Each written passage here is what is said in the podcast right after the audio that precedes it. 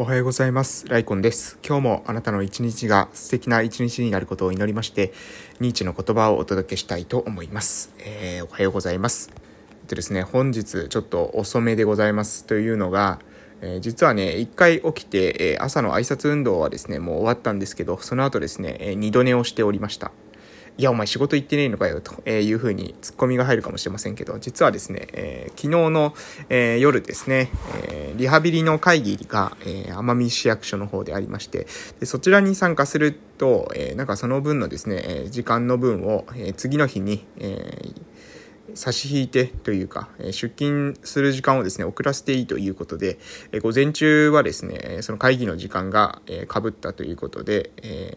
昨日のね、会議の時間を、えー、差し引いて、えー、今日は、えー、半分休みでですね、えー、午後から出勤というような感じです。えー、昨日はですね、そのリハビリの会議に出席して、でもまさにね、地域リハビリテーションの内容、地域包括ケアシステムの構築、もう本当にね、私が2月から、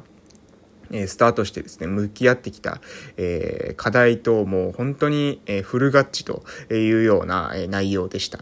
うん、ただね、多分あの集まりはですね、おそらくですね、奄美市在住の、えー、POS、リハ職だったんじゃないかなと思ってね、多分、うん、一応ですね、ST の代表の方、奄美市の、えー、奄美大島の ST の、え、代表の方から一応連絡があって、え、その方に、えその方がね、行っていいって言ってから、言われてから行ったんという言い訳があるんですけれども、えー、ね、あの、集まったらですね、明らかに、え、私だけですね、某村なわけですよね。他の人はですね、皆奄美市ということで、えー、あれ？と ちょっとね、あの、違和感をですね、感じざるを得ませんでしたけれども、えー、そういった具合でございました。なので、えー、まあ、奄美市もですね、ああ、こういう風な、えー、対局を、えー、描いて、えー、行動してくるんだと。まあね、えー、なので、私たちはですね、まあ、弱、弱小のですね、村というか、まあ、うん、えー、少子高齢化の、えー、先進国。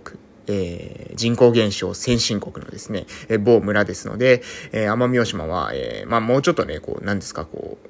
ゆったりと構えてるというか、えー、ゆっくり、ゆっくり、えー、着実にコツコツ、えー、進めていく。まあ、大企業みたいな感じですかね。えー、大企業ってそんなに動きって早くないですよね。どちらかというと、その資本力とか、えー、財政規模に物を言わせてですね、ブイブイやってくると。えー、後からですね、えー、みんなが、えー、頑張って、えー、買って、蓄積してきたノウハウをですね、できるだけ、えコピーしてですね、自分たちも取り込んで、えボッコンボッコン進めてくるというのが結構イメージできてますので、うん。まあ私たちのですね、村というのはどちらかというとね、それに、え比べてはね、あの、財政規模も小さいですし、えー、その代わりですね、小回りが効くというような特徴がありますので、まあ、うん、えー、人口減少、えー、少子高齢化先進国、えー、過疎地先進国として、えー、他の村とかで、他の村とかですね、他の市、えー、他の、まあ、過疎地域、えー、今後ですね、人口減少が、えー、考えられる。まあ、これ最終的にはね、日本全体を含むと思うんですけど、対極的に言うと日本全体を含むと思うんですけど、えそういったところに、え背中でですね、え私たちの、えやり方というものがが示せたらね、これかなり面白いんじゃないかなと思いました。うん。えー、もう本当にね、地域に、えどっぷり、えー、両足突っ込んでですね、やってる私からするとね、えー、昨日の話っていうのは、まあ非常にね、あの、その奄美大島全体も、えー、そういった風な方向性に向かってね、えー、動いていると。えー、ただ、やはり、えー、ゆっくりとした動きなので、まあ私たちは、えー、小回りが効きますのでね、えー、ガンガン自分の動けるスピードで、えー、動いていこうかなと思います。で、一つですね、まあ私が気になった点。まあ、ただまだ奄美奄美市としてはね、そこまで考えなくても十分な財政規模、そしてまあ体力があるから、えー、そこまでは言わなかったのかなと思うんですけれども、えー、私がね、一つ気になった点としては、えー、奄美市はまだですね、うん、その、えー、高齢者の問題を高齢者の問題と、えー、して考えているような気がします。えー、私は、えー、先ほども言いました、少子高齢化っていうのは、少子と高齢化、これ二つ合わさっているっていうことが問題で、えー、その結果ですね、人口減少、そして、えー、社会会保障を保っていくためには、えー、子供たちの負担、うん、若者の負担が増えていくっていうことが、えー、本質的な問題だというふうに考えています。うん。なので、今まで作り上げたものをですね、維持していくっていうことを、えー、していくこと自体が大変になってくる。うん。それはなぜかというと、えー、働き口、働き口じゃなくて、働き手ですね。働き手、えー、支える側の、え人たちが減っていくからなんですね。えー、なので、えー、そういった、うん、なんていうんだかな。私がまあ要するに言いたいのはちょっと、えー、わかりにくく、若干ですね、遠回りに、え、言ってますけれども、まあ、端的に言うのであれば、え、高齢者の支援と、えー、子供たちの支援というのは、これはですね、えー、ぐるぐる循環するようなサイクルにデザインする必要があると思います。まだ抽象的にわざと、えー、ぼかしていっているところがあるんですけども、これがですね、まだ、えー、奄美市の会議の中では、えー、高齢者の問題というのは、高齢者の問題であるというふうに片付けられている気がします。でも、実はですね、私はそうじゃないと思ってます。高齢者の問題を解決していって、それが高齢者だけの解決になっていてはあまりよろしくないと思います。なぜなら、え高齢者というのは、いずれですね、えー、なくなっていく存在です。それは当たり前ですよね。人間というのは致死率100%です。えー、人間でですね、今まで死んだことのない人間というものはいません。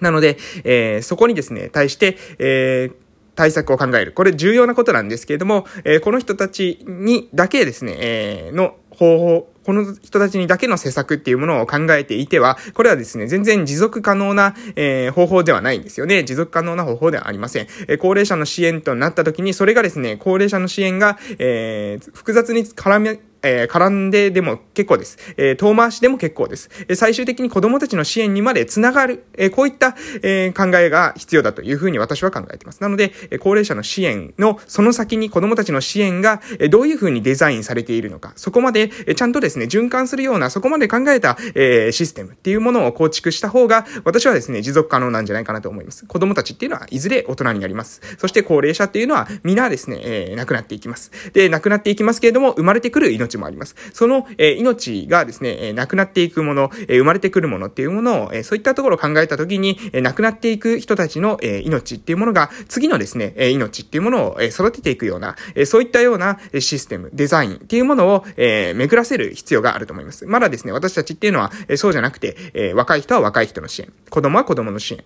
えー、高齢者は高齢者の支援、こういうふうに切り分けると、問題をですね、分割すると、えー、非常に解決しやすいので、えー、そういったふうに、えー、困難をですね、分割して、えー、解決しよう。これ一ついいアイデアなんですけれども、え、分割してですね、えー、一個一個に各所に、え、アプローチするのは構いませんが、最終的にはですね、最終的には、え、全部がですね、え、円のように、え、繋がって、え、デザインが組まれていないと、システムのですね、デザインが組まれていないと、え、高齢者っていうものがなくなっていくと、え、言ったときに、え、まあ、ある意味、その、何ですか、うん。